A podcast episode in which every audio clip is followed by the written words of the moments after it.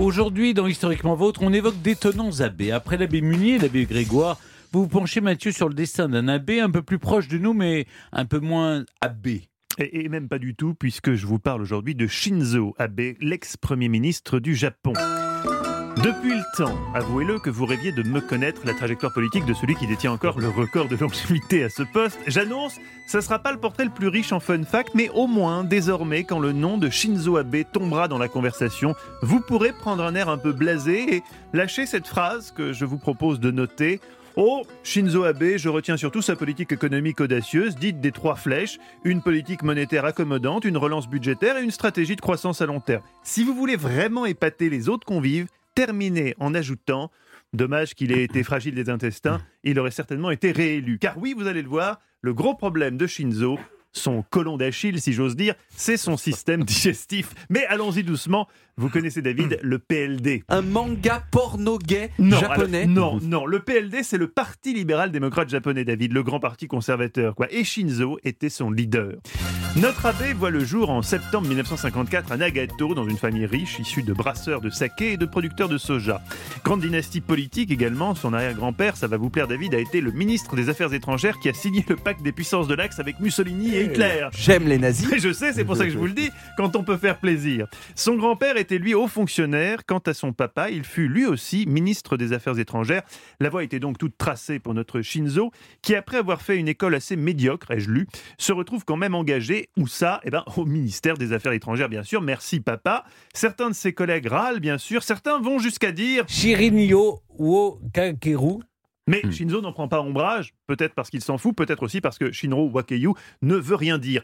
Au sein du ministère, Shinzo gravit patiemment les échelons et puis en 91, bim, son père meurt. Super Qu'est-ce que vous êtes carriériste, Stéphane? Vous voyez tout de suite les implications professionnelles alors que son papa vient de décéder. Vous êtes ignoble. Shinzo est très triste. Hmm. Mais bon, effectivement, il y a une place à prendre. Pourquoi ne pas se faire élire député à la place de Papounet? Il a le même nom, il a l'aura, l'occasion est trop belle, et Shinzo ne la loupe pas. Il lui faudra 12 ans pour passer de député à Premier ministre en 2006, mais son premier mandat est une catastrophe. Il ne dure qu'un an en cause eh bien, ces fameux problèmes intestinaux. C'est en tout cas la version officielle. À l'époque, on se dit que ce départ aurait plutôt à voir avec divers scandales ayant attaché les, les ministres de son gouvernement. On ne croit que moyennement à l'hypothèse du colon douloureux. En tout cas, une chose est sûre pour les observateurs, Shinzo va pouvoir aller soigner sa flore intestinale en cure détox. Sa carrière est terminée.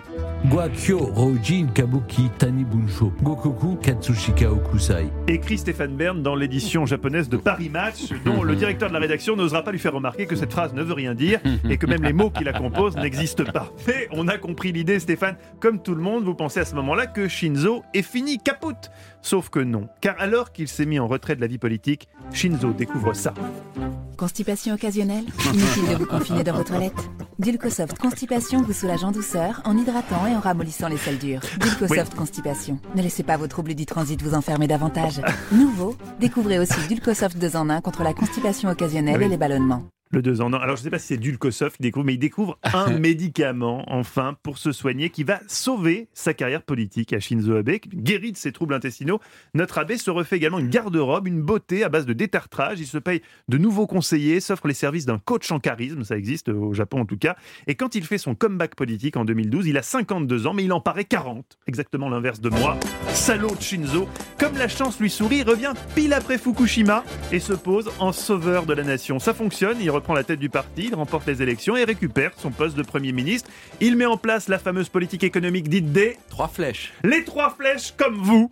oui, c'est facile à retenir. Ah Shinzo va donc devenir le recordman de la longévité euh, au poste de Premier ministre, un type qu'on a cependant du mal à cerner, hein, sans rentrer dans, dans la complexité de la vie politique japonaise. Je sais combien tout ça est flou pour Stéphane, qui nous disait pas plus tard qu'hier... Tout ce qui est japonais, chinois. Mais, mais globalement, Shinzo, on va pas avancer très loin, mais Shinzo Abe est paradoxal. Bien que fervent défenseur d'un retour aux valeurs traditionnelles, à la discipline, à la rigueur, il se montre capable d'élan d'excentricité pour le moins étonnant, comme quand il surgit sur la pelouse du stade Maracana à Rio, déguisé en Super Mario pour célébrer les prochains Olympiques du Japon. Lors d'un déplacement en Suède, c'est lui, souvenez-vous, euh, qui suggère qu'on décerne le prix Nobel de la paix à Donald Trump, provoquant l'hilarité générale et la gêne un peu aussi. Shinzo s'était promis de rester Premier ministre jusqu'en 2021, mais voilà, il va s'effondrer juste avant la ligne d'arrivée.